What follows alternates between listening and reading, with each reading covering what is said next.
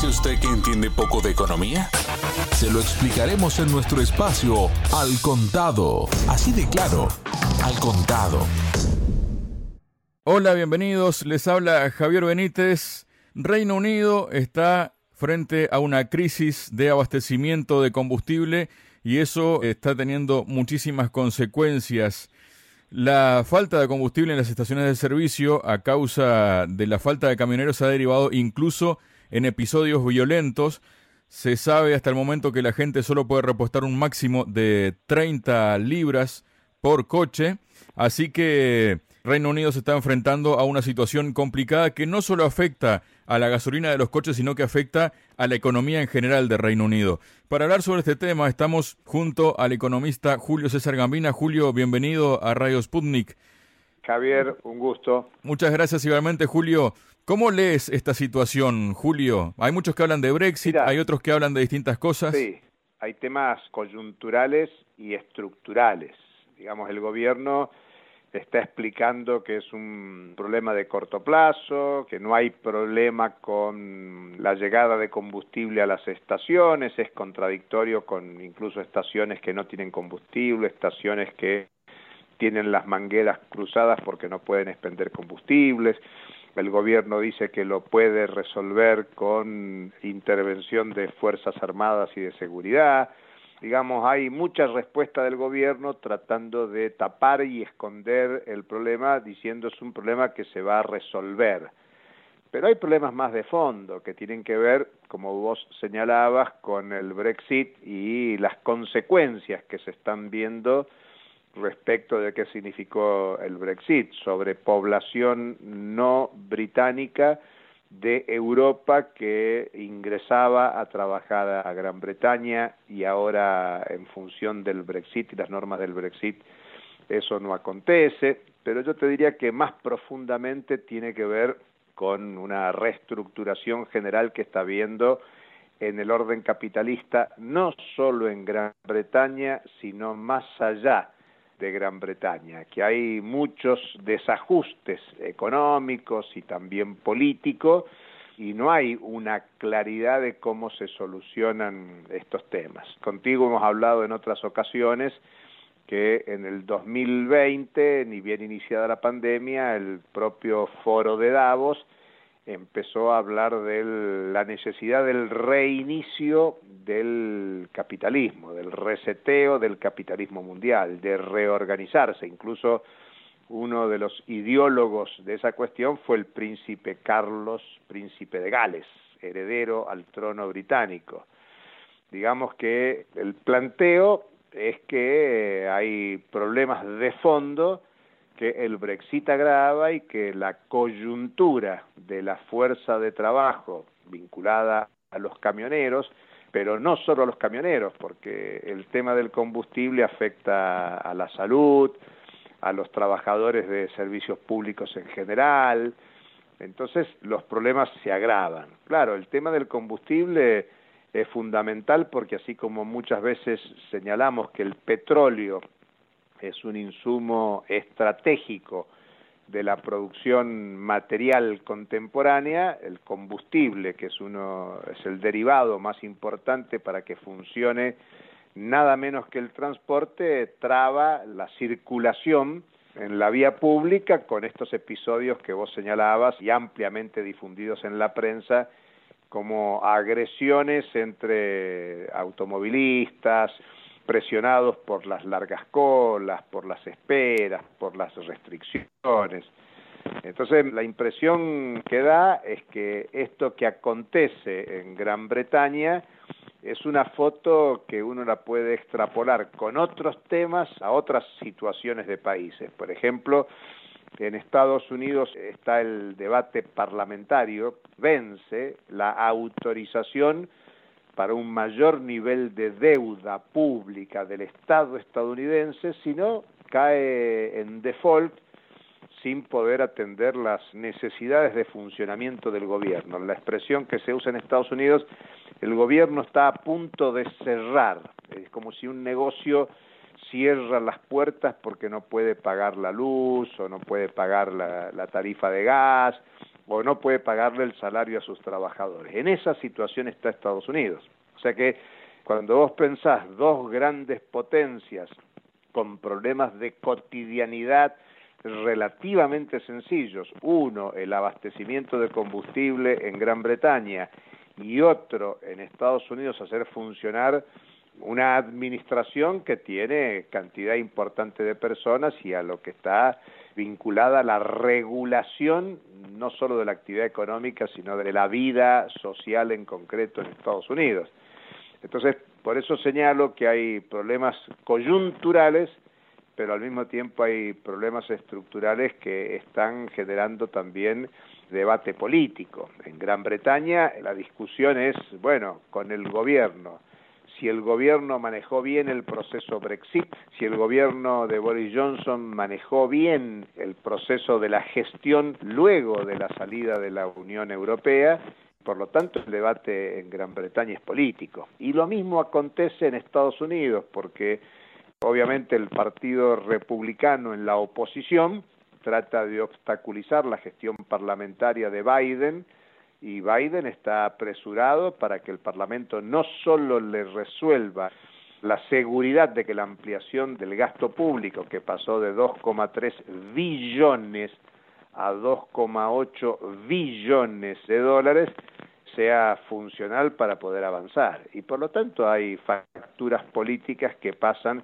republicanos contra demócratas e incluso algunos demócratas en función de la propia interna partidaria digamos que tanto Gran Bretaña como Estados Unidos como ejemplo, y yo te podría agregar, y es atinado, que el domingo pasado hubo elecciones en Alemania, y en Alemania también hay facturas que se pasan. Hay que pensar que la prensa se ha ido en elogios al gobierno de Angela Merkel y curiosamente critican largos gobiernos de menos tiempo en territorios de América Latina y celebran y festejan 16 años de gobierno de Angela Merkel, pero el partido, la coalición que sustentaba Angela Merkel perdió las elecciones a mano de la socialdemocracia, digamos, mostrando las idas y vueltas de las opciones políticas. Hoy en Gran Bretaña está objetada la gestión del conservador Boris Johnson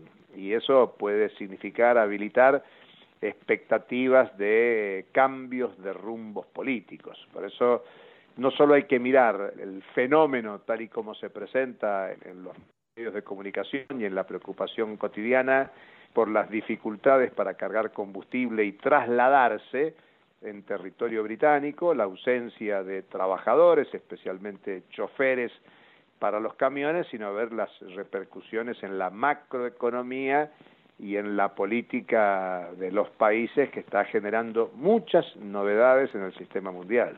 Justamente a propósito de lo que comentás, Julio, un analista llamado Roy Covey tuiteó que asociar la falta de suministros en Reino Unido exclusivamente con el Brexit aunque útil para las crónicas desde el continente, deja en mejor lugar al gobierno conservador de Johnson del que merece.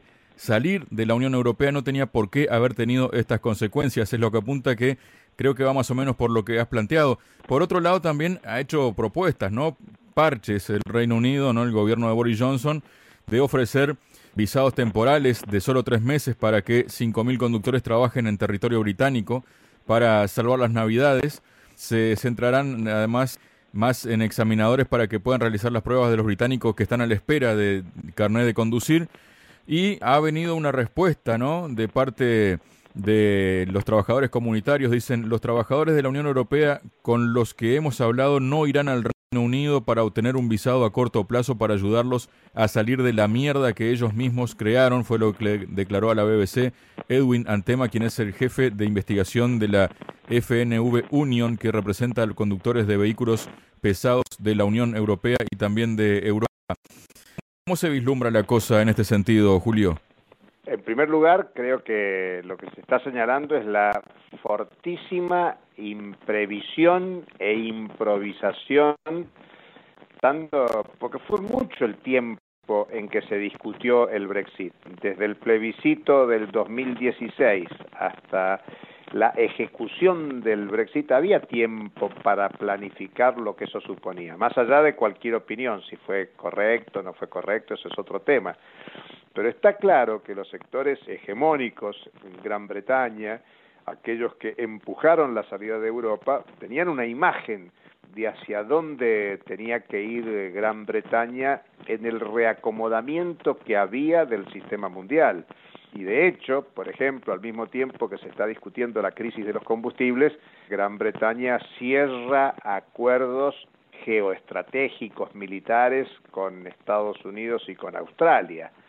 Eh, incluso con conflictos diplomáticos con otras potencias europeas, eh, particularmente Francia, lo que está mostrando que hay un gran reacomodamiento y empieza a aparecer un actor que ha estado siendo dejado de lado, que es el movimiento sindical, obrero, las resistencias, porque en este mundo globalizado, ya cuando se habla incluso de resetear el capitalismo, no se está pensando solo en resetear el capitalismo en Gran Bretaña, resetear el capitalismo en Estados Unidos. No es un tema de reseteo en cada país, sino de un reseteo global, de cómo se recompone la lógica de valorización de capitales, de obtención de ganancias, de, de acumulación y de reproducción de una lógica que está objetada sobre todo con la vuelta de la inflación. Eh, entre otras cuestiones, es un tema que está afectando la vida cotidiana, las relaciones comerciales, las inversiones, y creo que el tema del conflicto social, especialmente el conflicto social liderado por trabajadores que ven que una de las constantes de este tiempo es la disminución de su capacidad de compra, es la afectación de derechos históricamente conquistados. Y por lo tanto cuando la oferta es bueno vamos a habilitar el ingreso de trabajadores para conducir camiones temporalmente bueno el tema es que los trabajadores y las trabajadoras del mundo ven que esto de la temporalidad es algo que crece. Vos sabés que la prestigiosa revista económica británica The Economist acaba de sacar un artículo como diciendo, estudiando el mundo que se viene después de la pandemia. Muchos ya están hablando de la pospandemia y dicen, bueno, muchas cosas de las que dejó la pandemia ya no se va a volver para atrás. Y entre otras cuestiones, un tema central es el de la flexibilización laboral, que viene asociada a caída de los ingresos. Por eso hay que prestarle mucha atención a que podrá tener iniciativas el gobierno de Boris Johnson de flexibilizar el ingreso de trabajadores de manera temporal, pero del otro lado también hay trabajadores y organizaciones de trabajadores que tendrán que ver si están dispuestos a conceder esa transitoriedad, la debilidad, en todo caso, que expresa ahora el, el sistema político en Gran Bretaña por la presión de los usuarios o consumidores para que se resuelva el tema del combustible, bueno, puede ser un elemento a tener en cuenta por las propias organizaciones sindicales, sociales, de trabajadores, en un tiempo que ha crecido mucho la flexibilidad, la desigualdad creciente en la distribución del ingreso tiene que ver con el deterioro que han tenido las organizaciones sindicales y sociales para responder a la ofensiva del capital. Bueno, quizás puede ser también este un momento para que esto intervenga y, no solo está la voluntad de la iniciativa del gobierno británico de flexibilizar las condiciones para el ingreso de trabajadores, sino la respuesta de los propios trabajadores. Hay necesidad de trabajo, hay necesidad de ingreso, pero la pelea está por si se resuelve con más derechos para trabajadores o no. Por eso yo insisto en que más allá del fenómeno coyuntural y que quizás se pueda resolver en el corto tiempo hay temas de fondo que van a continuar. Ahora el tema es el combustible, mañana pueden ser otros temas, porque es, bastante ilustrativo lo que nos trae este artículo de The Economist, donde dice, bueno, la tendencia es a menos trabajo, por lo tanto desempleo, a menos ingresos, por lo tanto más dificultades para el consumo y reproducción de la vida cotidiana, y a no dudar que esa perspectiva que se muestra va a generar sin lugar a dudas conflicto social como es la, la historia de la humanidad, no solo la historia contemporánea, sino en términos generales. Julio, justamente, ¿no? Porque aparte esta escasez de combustible, ¿no? Y no estoy intentando ser puntual y quedarme con esa situación, sino que también todo lo que has comentado vos, ¿no? Pero además hay que tener en cuenta que, bueno, afecta a otras industrias como la recolección de frutas, procesamiento de alimentos, la hostelería, la restauración, la construcción. También provocará, según fuentes del sector, un aumento de precios en algunos productos que ya se preveía debido también a los altos precios de la energía. De hecho, a este panorama se suma la escasez de dióxido de carbono provocada por el cierre de las dos plantas que producen el 60% del CO2 del Reino Unido debido al elevado precio del gas. Una tormenta perfecta porque el dióxido de carbono se utiliza además en la industria cárnica, el envasado de alimentos frescos, el añadido de burbujas a las bebidas y el sacrificio de animales para consumo humano. Y también está el hecho de que golpea a los sanitarios de cuidados paliativos y otras cuestiones. Hay vidas en riesgo realmente por toda esta situación, ¿no? ¿Cuál es el coste que va a tener para los políticos, eh, para Boris Johnson, todo esto en un mediano plazo? Mirá, vos lo decías muy bien ahí en esta ampliación, decís suba de precios, eh, alto precio de la energía, alto precio del gas. Bueno, suba de precios es el fenómeno inflación. El tema de inflación ha reaparecido como problema global y el tema de la energía, tema que está fuertemente asociado al cambio climático. La última reunión de Naciones Unidas tuvo como centro de discusión el cambio climático, la necesidad de frenar el aliento a los gases de efecto invernadero.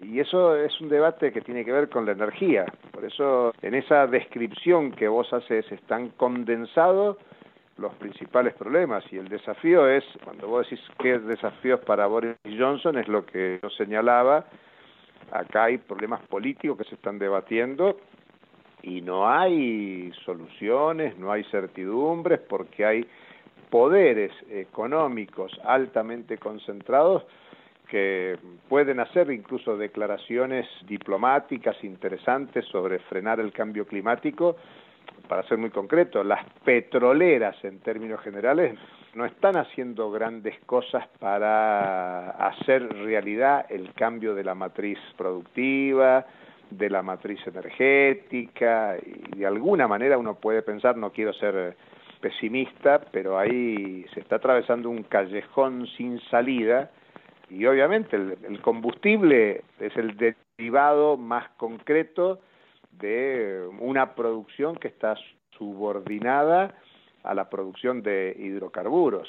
Vos tenés en, la historia de la humanidad varias transiciones energéticas, digamos, ¿no? Incluso si pensás en el desarrollo del capitalismo, el petróleo contribuyó a la gran expansión de la revolución industrial, del orden capitalista, pero antes tenías otras transiciones energéticas, el, carbón previamente, donde Gran Bretaña tiene mucho que ver su primera revolución industrial con el carbón. Bueno, hoy estás asistiendo a un debate mundial sobre cuál va a ser la transición energética, sobre todo cuando se están agotando recursos naturales, que muchos, sobre todo acá en América Latina, se aluden a, bienes comunes, ya no recursos naturales, sino bienes comunes porque son bienes comunes de la humanidad, no solo de esta generación, sino de próximas generaciones.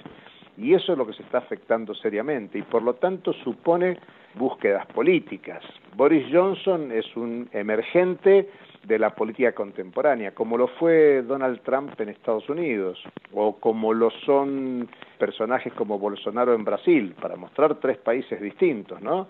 Gran Bretaña, Estados Unidos, Brasil, entre los más conocidos, pero esa afluencia de, personajes eh, muy vinculados a la derecha en sentido tradicional, la liberalización de la economía y una concepción de individualismo de sálvese quien pueda, es lo que genera debates y discusiones en la sociedad. El interrogante es si la sociedad está en condiciones de sistematizar todas estas opiniones y generar un debate civilizatorio más que importante en un momento donde se está afectando la vida de las personas y la propia naturaleza. Digamos que desde el fenómeno visible de los combustibles, como vos señalás coincido, es importantísimo porque afecta a la economía y afecta a la sociedad en su, en su conjunto.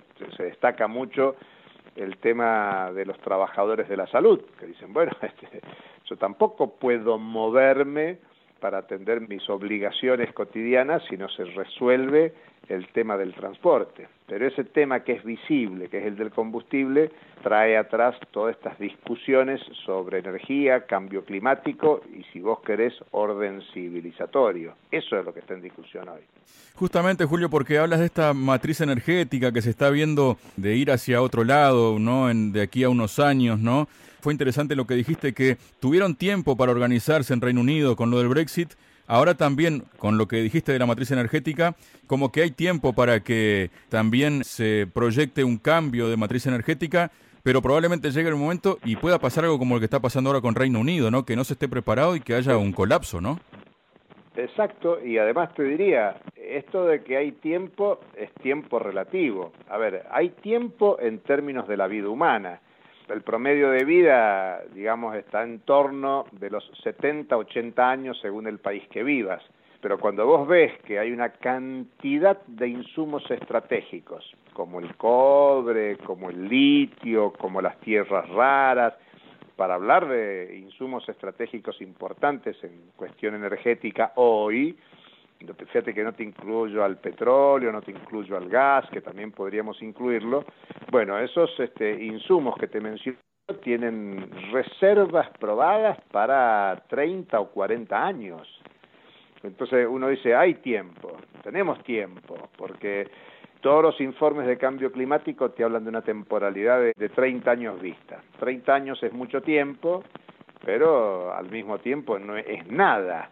Si vos ves incluso los planes de desarrollo energético que están en curso, que siguen depredando la naturaleza, incluso las llamadas fuentes alternativas, sea energía solar, energía eólica, energía hidráulica, también necesitan de estos insumos. O sea que el, el, derroche de energía para el proceso de la transición energética es también un problema. Yo me temo que no hay tanto tiempo. Se acaba de hacer la cumbre climática también, donde organizaciones sociales reclaman que hay mucho discurso diplomático que aparece como convincente, pero que no tiene materialidades concretas.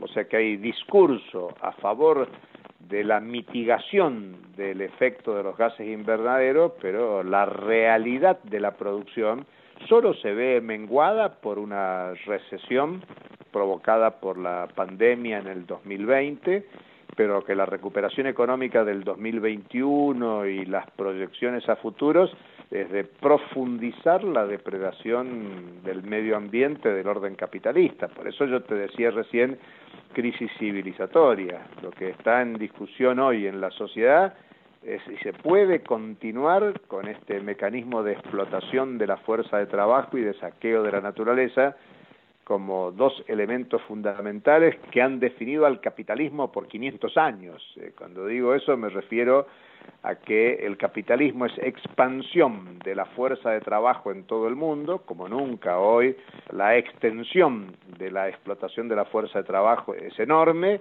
y al mismo tiempo el, el saqueo de los recursos naturales que supone la contaminación de un desarrollo científico-tecnológico que no mengua la destrucción del planeta. Muchas gracias, Julio. Bueno, un gustazo hasta cualquier momento.